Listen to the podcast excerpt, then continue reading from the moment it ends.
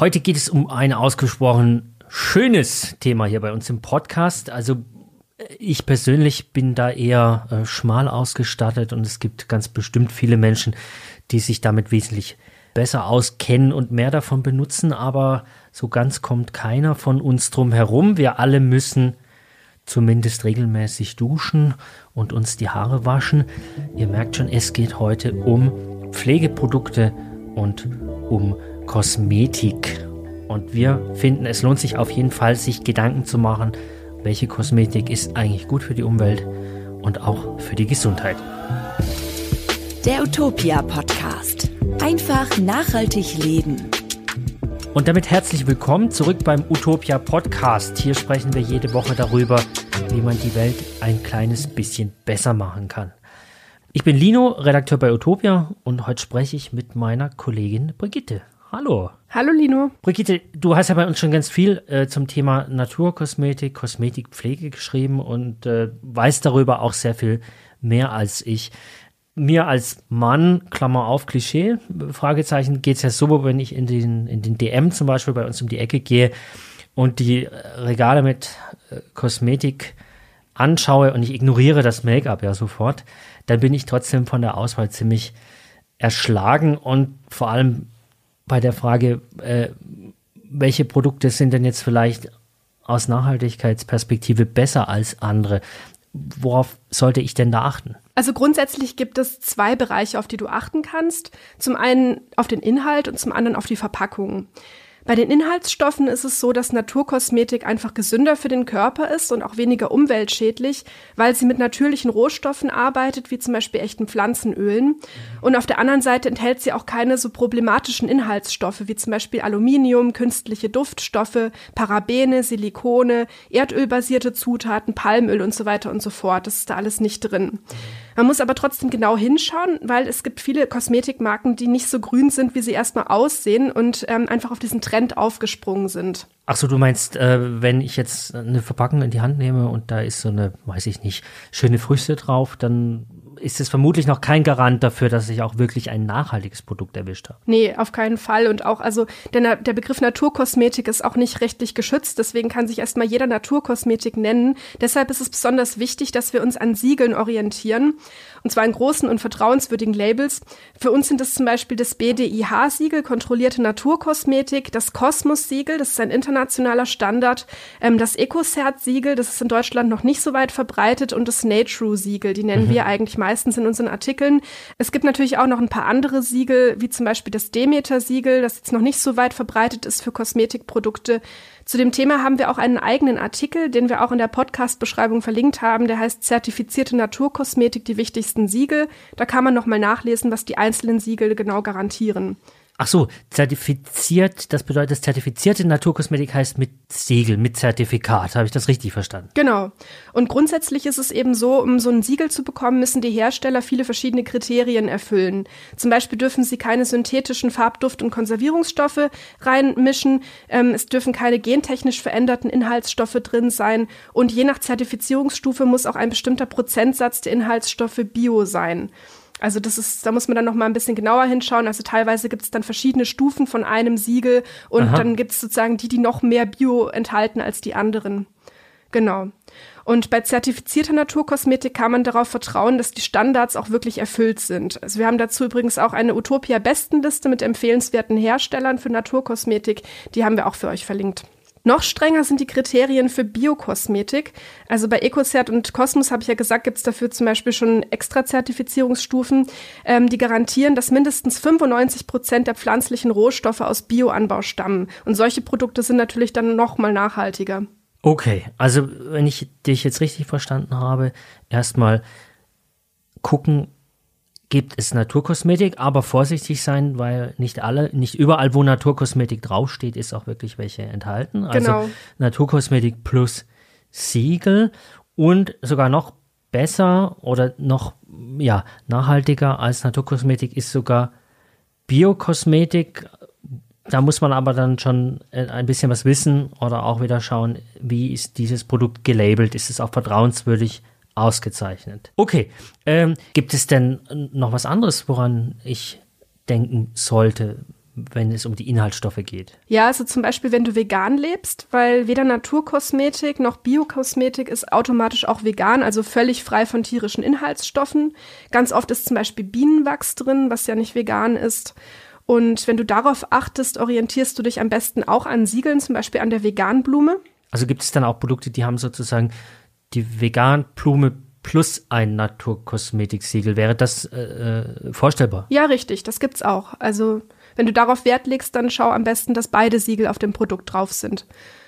Und was grundsätzlich auch sehr hilfreich ist, ist die App von CodeCheck. Ah, die kenne ich. Die kennst du, okay. Also wer sie noch nicht kennt, ähm, die von CodeCheck prüfen und bewerten die Inhaltsstoffe auf Basis von wissenschaftlichen Quellen.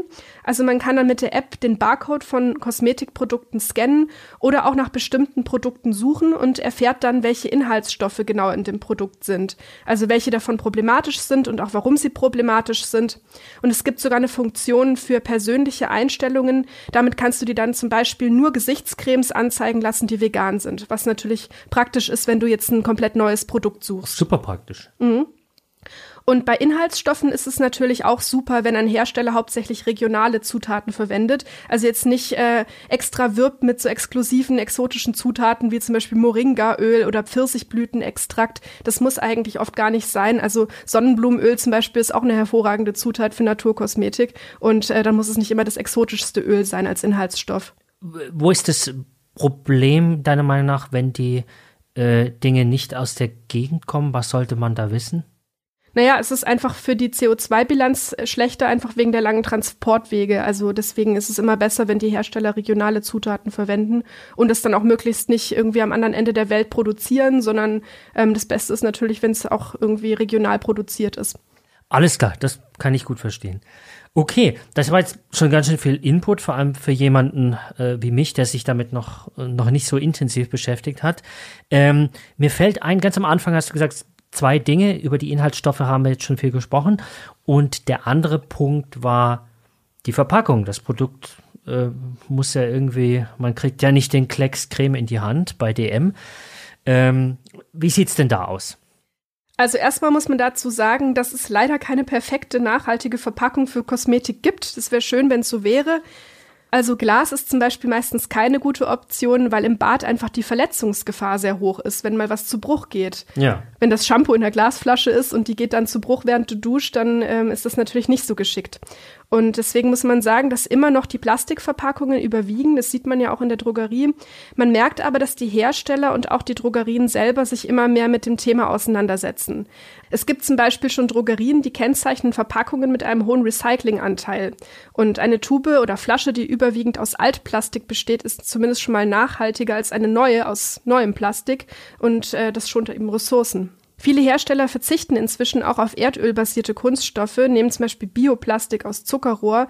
Aber dabei ist das Problem, ähm, das baut sich eben auch nur sehr langsam ab. Und das ist deswegen nicht so nachhaltig, wie die Hersteller das meistens behaupten. Und auf keinen Fall ist es der heilige Gral, aber immerhin auch schon mal ein Schritt in die richtige Richtung. Mhm. Noch eine Möglichkeit ist, es gibt äh, auch inzwischen unterschiedliche Refill-Systeme. Refill bedeutet wieder auffüllen, also so. Mehrwegsysteme. Und ähm, das kann auch unterschiedlich funktionieren. Zum Beispiel gibt es Hersteller, bei denen kannst du die leere Verpackung zurückbringen, die wird dann gereinigt und wiederverwendet. Das ist aber relativ aufwendig. Ähm, oder es gibt zum Beispiel solche riesigen 5-Liter-Kanister, Shampoo oder Duschgel, die du kaufen kannst.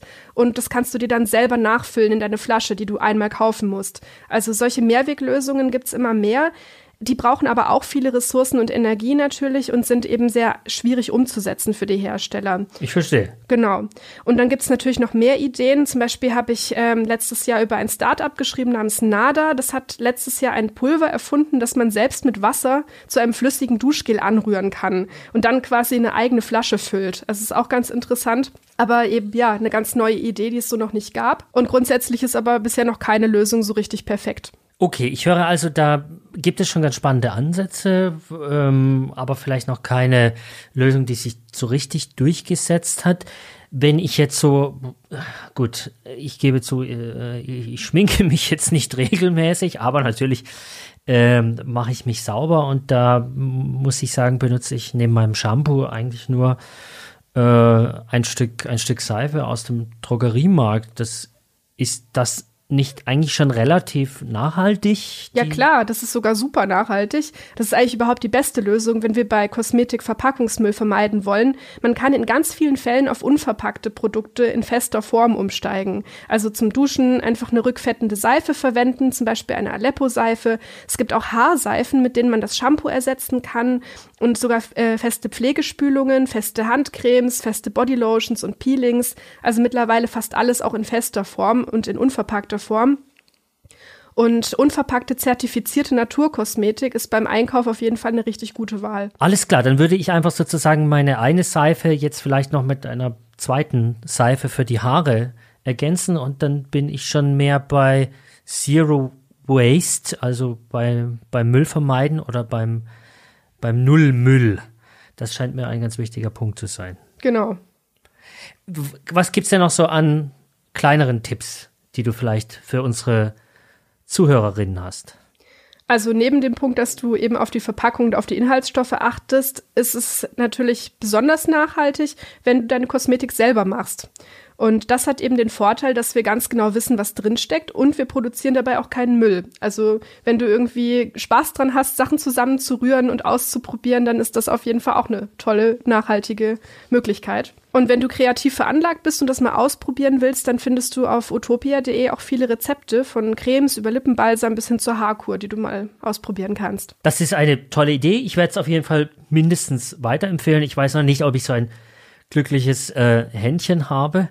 Aber ich möchte versuchen, mal ein bisschen zusammenzufassen, was du mir jetzt erzählt hast. Also zum Schluss jetzt haben wir gehört, selbstgemachte Kosmetik ist eigentlich am nachhaltigsten, wenn man, man muss natürlich, nehme ich an, die einzelnen Stoffe dann ja auch wieder unverpackt bekommen, aber das geht ja wahrscheinlich, äh, wenn ich dich richtig verstanden habe, ganz gut.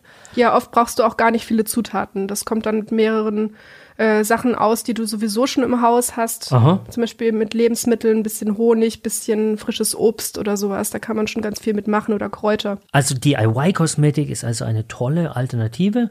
Und außerdem haben wir heute noch gelernt, dass Biokosmetik, die quasi die nächstbeste Wahl ist, wenn es um Nachhaltigkeit geht, zertifizierte Naturkosmetik, darauf sollte man auf jeden Fall achten. Wenn möglich in fester Form Shampoo und Co. Und natürlich am besten auch noch nachhaltig verpackt. Habe ich das alles richtig verstanden? Ganz korrekt, Lino. Wunderbar. Dann danke ich dir, Brigitte. Vielen Dank. Sehr gerne. Und wenn ihr noch mehr zu den Themen, über die wir jetzt gesprochen haben, wissen wollt, dann findet ihr natürlich auf utopia.de jede Menge Artikel über Naturkosmetik und natürlich auch über Zero Waste. Das war es eigentlich schon mit der heutigen Folge. Wir danken euch fürs Zuhören. Habt noch eine schöne Woche. Bis zum nächsten Mal. Der Utopia Podcast. Einfach nachhaltig leben.